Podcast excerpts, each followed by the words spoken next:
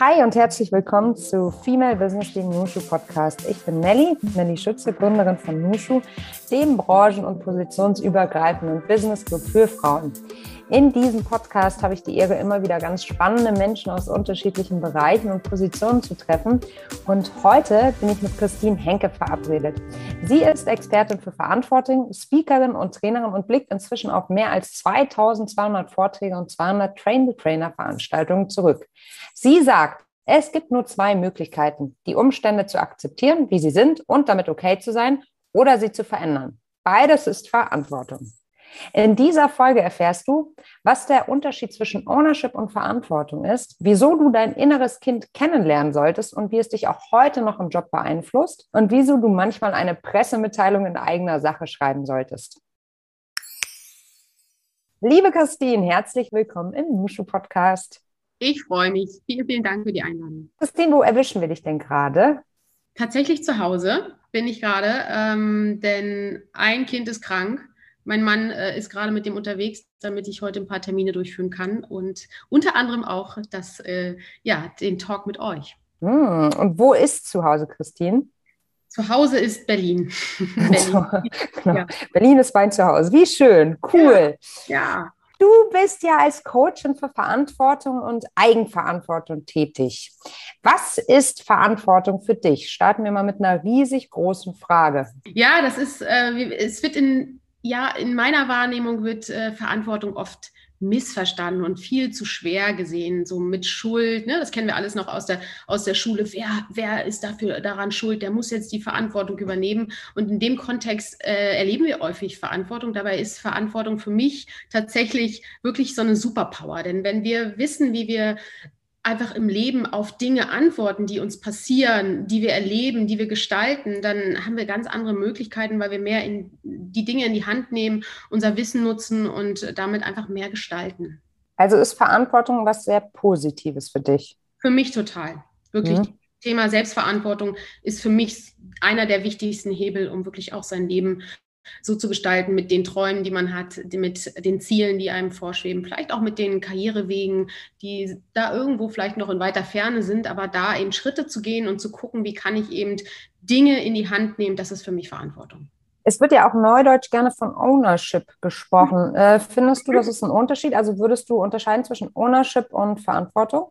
Nicht viel, nee. Also das gibt natürlich, ähm, wenn wir jetzt so richtig tief in die Verantwortung einsteigen würden, mhm. dann äh, gibt es natürlich verschiedene Verantwortungsebenen, die wir alle haben. Und ähm, von daher wird Ownership, so kenne ich es zumindest auch immer viel im, im beruflichen Kontext äh, genutzt. Das ist jetzt der Ownership, den, da wünsche ich mir Ownership von meinen Mitarbeitern und so weiter. Ähm, aber letztendlich ist es auch Verantwortung, also wirklich sich ein Commitment zu haben für die Dinge, die zu einem gehören oder zu, für die man sich entschieden hat.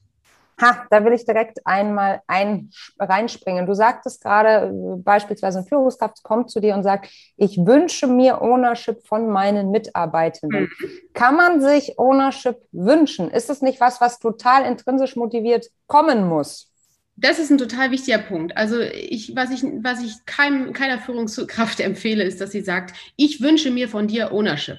Ähm, denn dafür ist die Führungskraftverantwortung da auch die richtigen Leitplanken zu stellen, dass äh, derjenige auch Lust hat und sich darauf committet. Denn äh, man kann Verantwortung nicht, zumindest nicht im beruflichen Kontext, direkt übertragen und einfach sagen, ich gebe dir jetzt hier mehr Verantwortung. Es braucht immer noch ein Commitment von der anderen Seite. Ähm, von daher ist das was, was, was gestaltet, wo ein Rahmen äh, eben gegeben werden muss, wo äh, Wissen mit an die Hand gegeben werden muss, wo Gestaltungsspielraum gegeben werden muss. Auch Entscheidungsfreiräume gehören dazu und das kann man nicht einfach so übertragen.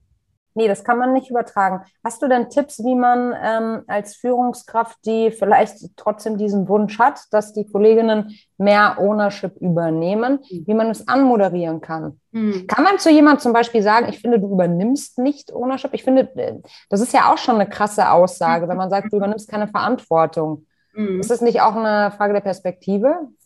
Absolut. Und die Frage ist immer, da muss, da meist gehören da gerade im Bereich ähm, der Unternehmenskultur gehören da immer mindestens zwei Parteien dazu. Also wir haben ja oft die Führungskraft, die ihre Führungsverantwortung hat.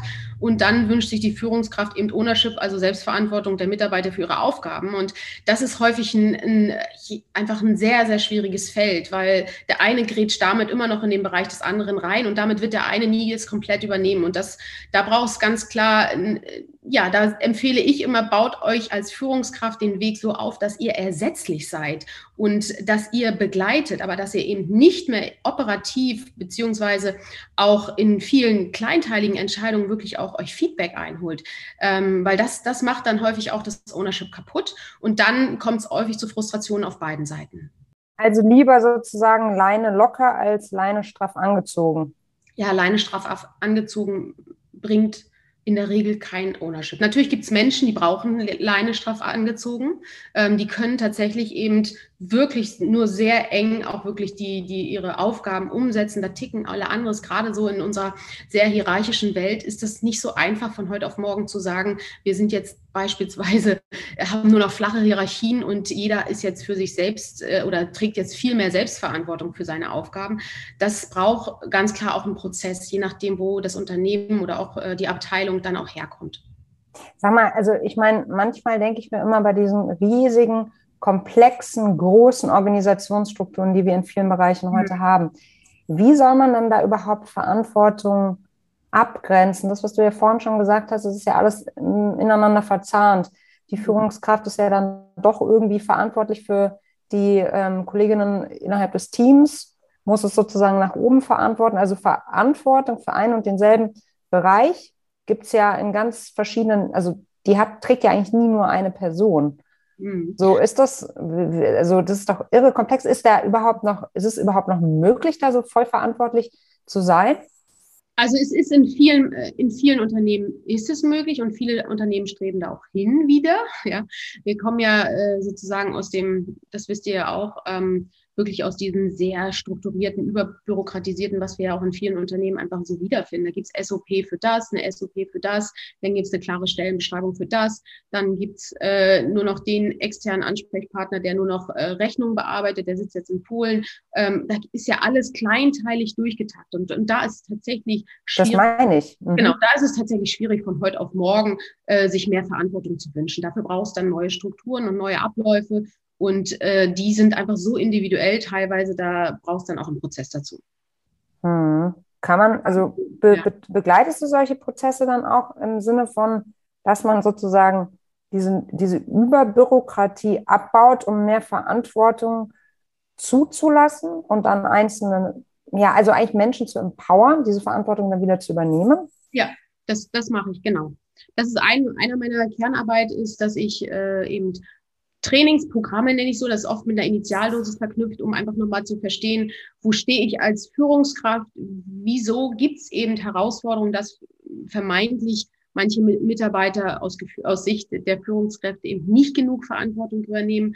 Ähm, wo gibt es da eben auch gerade so unbewusste Schranken, die auch gesellschaftlich gebildet haben. Ne? Ich meine, wir haben Gesetze, wir haben Verkehrsvorschriften und so weiter. Wir haben so viel im System, was so unseren eigenen Gestaltungsspielraum ja reduziert. Und das finden wir natürlich dann auch im Beruflichen wieder. Und, äh, und klar, ich meine, der Arzt äh, ist, den frage ich bei Gesundheitsfragen und beschäftige mich mit dem eigenen Körper nicht mehr. Es gibt, wir sind so abkonditioniert mhm. von der Verantwortung für unser eigenes Leben zu übernehmen. Wir kennen häufig aus Interesse eher, äh, wie die Bedienungsanleitung des Handys funktioniert als den eigenen Körper. Das fängt an so vielen Stellen schon an und das führt sich eben klar auch im beruflichen dann weiter, weil wir bleiben ja als Mensch trotzdem mit unseren Strukturen, mit unseren Prozessen, mit unseren Mustern, ähm, führt sich das natürlich auch weiter. Und da gibt es aber, und das merkt das, das, das, das sprudelt, auch gerade jetzt so in den letzten Jahren, dass viele unzufrieden sind. Es hat sich viel getan, auch gerade jetzt mit der Pandemie, Homeoffice, ja, da war ja auch viel immer, das können wir nicht machen,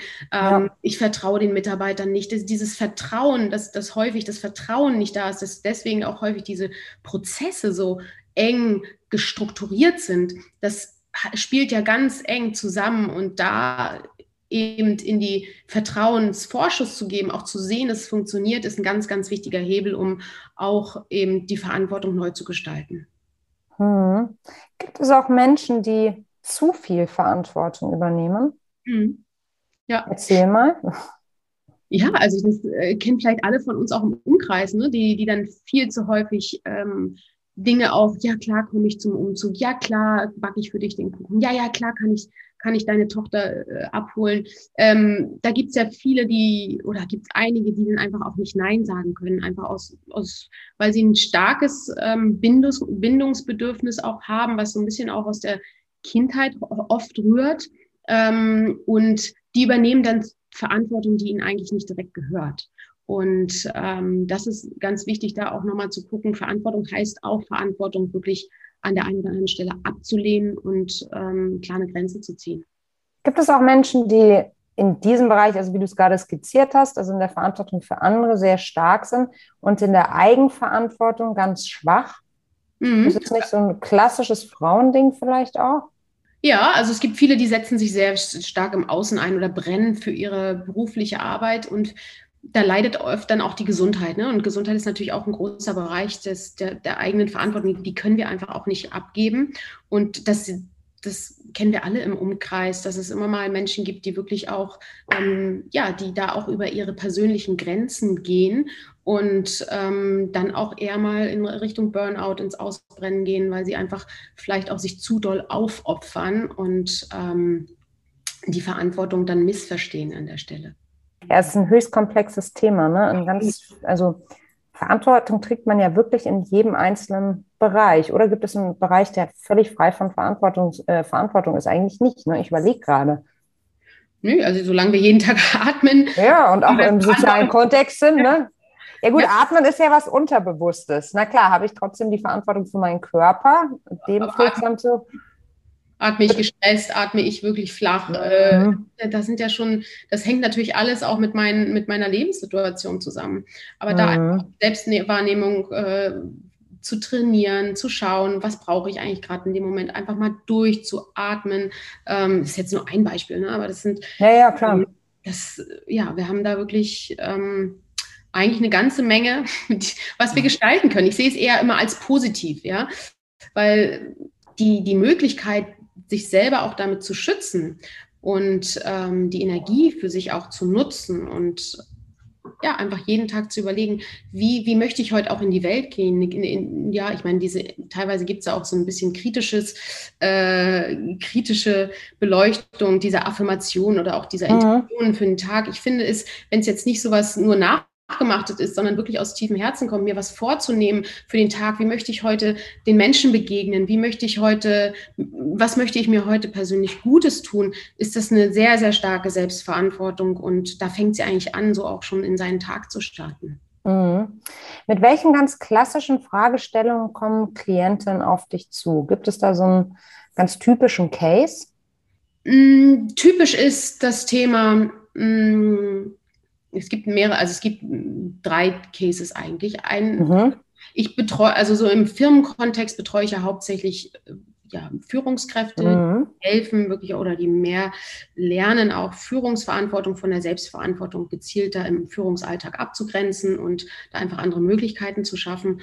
Und ähm, ich begleite aber eben in dem anderen Bereich eben Frauen, die beruflich sich verändern wollen oder die, die beruflich auch den nächsten Schritt gehen. Und das hängt so ein bisschen auch mit meiner eigenen Historie zusammen, äh, weshalb sich das auch ergeben hat, weil viele mich immer um so ein bisschen um Rat gefragt haben. Zum einen zum Thema Vereinbarkeit. Ich selbst bin Mama von drei Kindern und für mich war irgendwie immer klar, dass mein Mann genauso viel machen muss. Oder was heißt muss, in Anführungsstrichen sind halt auch seine darf, Kinder. Genau. Ja, darf, genau. Also ich, ich, ich, gebe ihm das, also ich lasse es zu.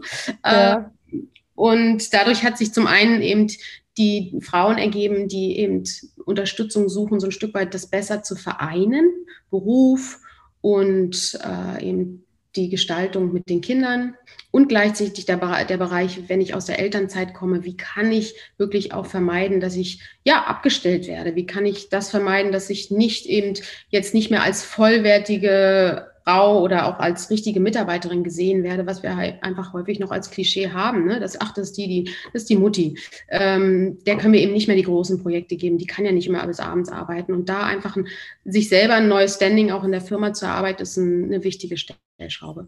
Mhm. Und dann kamen Menschen auf dich zu, haben äh, immer wieder Rat bei dir, dir gesucht.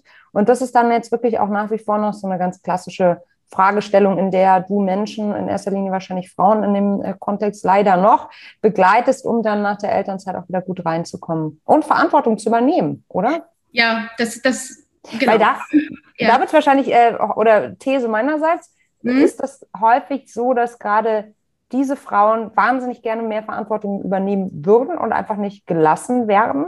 Zum einen das und wenn ich, wenn ich da sage, beispielsweise, du musst mehr Selbstverantwortung übernehmen, ist häufig so, oh, ich mache doch schon so viel. Ich bin mhm. für Familie da, ich komme selbst zu kurz, wie soll ich dann mehr, noch mehr Verantwortung übernehmen? Das Wort ist dann immer so, in dem Kontext wirkt es oft missverständlich obwohl es das eigentlich ist, aber weil wir eben so ein bisschen auch diesen negativen Touch äh, von dem Wort Verantwortung oft mit eben mit Schuld assoziieren.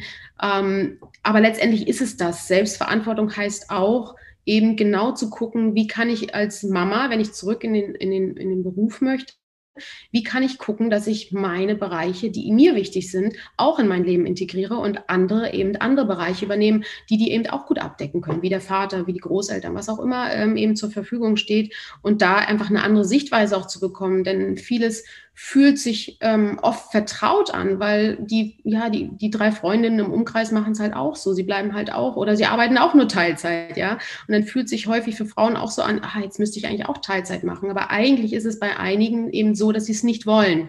Und da einfach auch sich zu trauen, zu gucken, wie kann man es anders organisieren, wie kann man selbst so aus, aus, diesem, aus dieser mentalen Falle auch rauskommen. Das ist ein wichtiges Fokusthema in der Arbeit dann.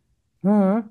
Und wie oft gelingt das, wirklich Frauen dann auch so zu empowern, dass sie dann wirklich diesen Mut aufbringen, zu sagen, ja, ich stelle mich da jetzt vielleicht oder ich bin dann jetzt vielleicht auch die Exotin im, im Freundeskreis, nicht diejenige, ähm die Teilzeit, die sich für Teilzeit entschieden hat, sondern vielleicht wieder eine Vollzeitposition anstrebt. Funktioniert das?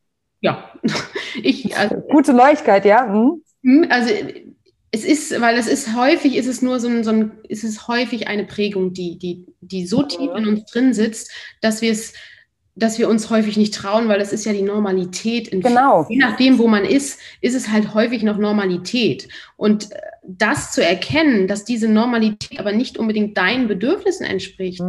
ähm, das ist der erste Schritt. Und dann geht es in den nächsten Schritt zu gucken, okay, wie kann ich das gezielt an mein Umfeld adressieren? Wie gehe ich dann mit vermeintlichen kleinen Konfrontationen vielleicht auch um, ne? wenn andere das irgendwie nicht so richtig akzeptieren können, weil die eben auf dem Weg noch nicht so weit sind. Und das gelingt auf, also klar gibt es bestimmt mal einen, bei die, die sagen, denen ist es jetzt doch zu anstrengend. Aber das naja, ist klar. in der Regel ist das, ist das die kleinere Zahl. Denn äh, mhm. da geht es darum, wirklich auch gezielte Strategien zu entwickeln und die sind ja da und machbar. Das finde ich aber total spannend, was du gerade sagst. Also wenn ich mir vornehme, vielleicht ähm, Exotin zu sein und äh, Dinge anders anzugehen oder einfach eine andere Meinung habe äh, mhm. für mein Leben, für meine Karriere, dass ich mir das nicht nur visualisiere und mir vorstelle, wie das dann wäre, sondern auch mir überlege, was wäre dann die Kommunikationsstrategie. Das war ja das, was du gerade eigentlich gesagt hast. Was würde ich dann antworten, gegebenenfalls, um einfach vorbereitet zu sein? Genau, genau. Finde ich einen super und guten Tipp. Mhm. Ja, und an, auch nicht das persönlich nehmen, denn häufig sind die Reaktionen des Umfelds ja auch nur eine Reaktion auf, auf das gesellschaftliche System, Richtig, in dem wir oft angebettet sind. Und da sich auch abzugrenzen und das nicht als, als ja, als Vorwurf an sich selber zu sehen, sondern wirklich zu sehen, das ist jetzt eine Reaktion, das, dafür kann ich ja nichts. Ich möchte aber trotzdem meinen Weg gehen und so kann ich damit umgehen. Das kann man sich vielleicht fast vorstellen wie so eine Pressemitteilung in eigener Sache, die man dann so, genau. weißt, wie man so verfasst. Ja. Ich arbeite ja. jetzt wieder in Vollzeit. Und dann kann man ja, ja unten noch die FAQs beantworten für sich selbst, damit man einfach schon mal so eine Art Leitfaden hat. Ne? Genau, und es gibt nochmal eine offizielle Kundgebung. Ihr seid alle herzlich genau. mit Umtrunk. Genau. genau. Wir stoßen darauf zusammen an. Wunderbar. Ja. Positive ja. Kommunikation, genauso. Super Absolut. Idee, Christine. Absolut. Ich würde ähm, gerne mit dir über ein Thema sprechen, das ich mega spannend finde. Eigentlich weiß ich überhaupt nicht, was es ist, aber man liest es ja immer wieder, äh, der Begriff inneres Kind. Ja. Und dass es einen Einfluss hat auf unseren Job, unseren Berufsalltag. Was genau ist das innere Kind? Oh, ich liebe das Thema. Es ist ein Teil oder es ist so ein Tool, äh, was ich sehr, sehr gern nutze, um einfach erstmal so ein bisschen auch das Bewusstsein zu bekommen, ähm, wo kommen manche Muster von mir her, wo kommen Muster von anderen her. Und das innere Kind ist die sozusagen die Summe ja, aller positiven und auch negativen Erfahrungen bei uns in der Kindheit. Und dadurch, dass wir am Anfang sehr, sehr stark geprägt werden, in den ersten Jahren sehr, sehr stark geprägt werden, ähm, sitzt das einfach quasi in uns drin die kleine Melli, die kleine Christine, die mhm. sind einfach immer noch da und die begleiten uns auch. Und das ist auch schön, denn da sind so viele Erinnerungen natürlich auch drin, die an unsere, die, die einfach so elementar waren, auch für unser Leben, auch viel positive, aber eben auch einige negative Erfahrungen. Und die gilt es auch ein, ein, Stück weit, wer Lust hat, und da kann ich jeden nur ermutigen, sich bewusst zu machen. Und die Reise hört nicht mit einer Session auf, kann man ganz mhm. klar auch sagen, sondern es ist wirklich tatsächlich ein, ein, Prozess, sich in verschiedenen Situationen wahrzunehmen, zu erleben, wie reagiere ich denn eigentlich, warum reagiere ich so, warum bin ich eigentlich in der Situation schüchtern, wo könnte das herkommen. Ähm, und das führt sich natürlich im, im Erwachsenenalter weiter. Denn wenn ich beispielsweise mh, mm, sehr Eltern hatte, die, die sehr ja, jetzt gibt es ja immer noch diesen Begriff Helikoptereltern. Ich weiß nicht, ob das früher auch schon so war, aber wenn, wenn Eltern sehr auf, auf einen aufgepasst haben und sehr auch reingeredet haben in die eigenen Entscheidungen und ein wenig entscheiden haben lassen, und das soll ohne Vorwurf sein, die meinten das mit Sicherheit immer mit einer guten Intention. Das, das ist immer ganz wichtig, dass man beim inneren Kind per se nicht Vorwürfe an die Eltern macht, weil mhm. meinten die das mit der guten Intention. Ähm, dann kann es dazu führen, wenn ich zu viel beeinflusst im Kindesalter werde, dass ich heute vielleicht schwer Nein sagen kann, weil ich will es vielen immer noch recht machen, so mhm. wie ich es meinen Eltern recht machen wollte. Oder ich habe nicht so richtig eigene Ziele. Ich weiß nicht so richtig, was ich eigentlich will, weil das haben ja oft, meine Eltern haben ja immer so Ideen vorgegeben. Ähm, und das beeinflusst eben uns auch häufig noch, dass wir beispielsweise ein bisschen mehr in der Defensive auch sind und uns nicht trauen ähm, oder eben nicht so richtig gut Entscheidungen treffen können. Und das, da kann jeder mal so, so, ein Stück weit gucken. Das muss nicht immer gleich all, alle Lebensbereiche betreffen, aber es kann einzelne Lebensbereiche betreffen. Ähm, ob da eine gewisse Dysbalance, nenne ich es mal so, in Richtung zu starker Bindung in der Kindheit gewesen sein kann. Das ist jetzt eher die negative Ausrichtung eben, wie ich erwähnt habe. Und dazu gucken, was hat das heute noch für einen Effekt, wo ich dann selber mir ein bisschen im Wege stehe. Ja. Ähm, mhm. Jetzt mal blöde Frage, wenn ich überhaupt gar nicht, ich meine, das verlangt ja schon eine relativ äh, große Reflexion der eigenen Verhältnisse als Kind. So, also zum ja. Beispiel dieses Thema Fürsorge, und man kann es auch mit Helikopter übersetzen, ne, Überfürsorge, ähm, bedeutet ja eigentlich, dass ich den externen Blick brauche, um aus einer Distanz heraus zu sagen, hm, das war ein bisschen viel. Ja. Ähm, A, muss man sich erinnern. Mhm. B, muss man ja dann auch versuchen, diese, diesen distanzierten Blick überhaupt zu entwickeln. Das ist ja, also wie, wie gelingt das? Das gelingt äh, im ersten Schritt oft durch Fragen, mhm. äh, indem man so ein bisschen auch einsteigt in die Vergangenheit, in Situationen, auch so ein Stück weit sich so ein bisschen die Generationen vor einem anguckt, wie haben die auf mich eben Einfluss gehabt, ähm, wie oft war ich bei Oma, wie war Oma zu mir, wie oft, wie war meine Mutter hat die gearbeitet. Da spielen so viele Parameter an, wo man so ein bisschen auch so ein paar Fakten erstmal checken kann aus der Vergangenheit und dann auch guckt, wie haben die in unterschiedlichen Reakt Phasen auf mich eingewirkt. Beispielsweise haben sie Druck in der Schule ausgeübt, so ein bisschen mich auch auf Leistung konditioniert, ähm, was immer in der Regel, wie gesagt, gut gemeint war, aber trotzdem eben heute an vielen Stellen nicht mehr unbedingt hilfreich sein kann. Und ähm, das funktioniert, wie gesagt, stark über Fragen. Und da gibt es auch verschiedene so ähm, Malübungen, wo man so, sich auch mal malen kann in Situationen, wie habe ich da eigentlich reagiert? Oh, da erinnere ich mich, da gab es einen Streit mit meiner Mama, da war ich irgendwie acht oder sieben, äh, wie habe ich mich da gefühlt? Und solche, solche Erlebnisse, die kriegen wir doch auch durch Nachfragen häufig ähm, in Erinnerung. Und dann kommt man dem Weg ganz gut nah und kann so ein bisschen auch in sich hineinfühlen. Okay, das ähm, beruhigt mich jetzt, weil ich habe ehrlich gesagt, ich würde mir sehr schwer tun, Dinge aus meiner Kindheit einfach so abrufen, äh, abzurufen. Man ist ja doch nur mal ein paar Jahre vergangen in der Zwischenzeit. Okay, aber das sind dann gezielte Fragen und dann ja. arbeitet man das raus. Geht es vielen äh, Menschen so, dass sie eigentlich gar nicht mehr so viel Erinnerung haben an ihre ja. Kindheit? Kurz mal ein Check in eigener Sache. Ja. Nee, geht total vielen so. Und äh, Gott sei Dank. Wir häufig noch, dass wir uns an irgendwelche Situationen erinnern, auch nur noch, weil wir da ein Foto zu haben. Voll. Genau. Und dann war die Situation wahrscheinlich dennoch ganz anders. Ja, genau. Also da, aber das, das Interessante ist, wenn man so ein bisschen anfängt, dann fängt es an, sich, sich zu reaktivieren und dann fällt einem immer mehr ein. Und das, das, das ist erstmal scheint es nicht da, aber es ist ja da. Mhm. Und da eben durch gezielte Impulse lässt sich da einiges wieder aktivieren. Natürlich nicht alles, ganz klar. Mhm. Ähm, du bist ja jetzt auch selbst Mama von dreien. Mhm. Jetzt weißt du über die Geschichte mit dem inneren Kind. Ändert das irgendwas an deiner Erziehung? Mhm, total. Erzähl mal. Ich will nicht sagen, dass ich das alles super gut mache, aber ich denke mir ganz oft, oh Gott, äh, könnte das jetzt einen negativen Glaubenssatz hinterlassen haben? Oh Gott, bin ah, habe ich da richtig gehandelt? Und natürlich bin ich auch mal in manchen Situationen, da reagiere ich und hätte es am liebsten nicht so gemacht. Was ich ganz gut kann, tatsächlich, dass ich mich entschuldige, weil ich sehr oft drüber nachdenke. Ähm, auch weil gerade meine Kids so, die sind teilweise eben, ja, zwei von denen sind stark in dem Alter, wo es eben sehr, sehr starke Prägung ähm, dazugehört. Welches Alter? Ähm, mein, mein Jüngster ist jetzt zwei, der mhm. mittlere ist sieben und die große ist neun. Mhm. Natürlich hört es auch mit neun nicht auf, gerade was so der Schuleinfluss jetzt ist. Ähm, und da schaue ich schon sehr stark, was da so in die Richtung geht, klar. Und wenn du das Gefühl hast, dass es gegebenenfalls einen negativen Glaubenssatz hinterlassen könnte, dann sprichst du es nochmal an und versuchst es nochmal zu thematisieren. Ja, genau. Also ich versuche nicht, dass es das Thema aufzubauschen, sondern ich mhm. versuche ein bisschen so ja, Situation, also jetzt zum Beispiel meine Tochter, die kam, das ist jetzt aber glaube ich schon, ja, ist ein Jahr ungefähr her, mhm. kam sie äh, zu mir und meinte, Mama, ich bin einfach zu schüchtern für Zoom. Da waren diese Zoom-Meetings mhm. ja. bei der Pandemie.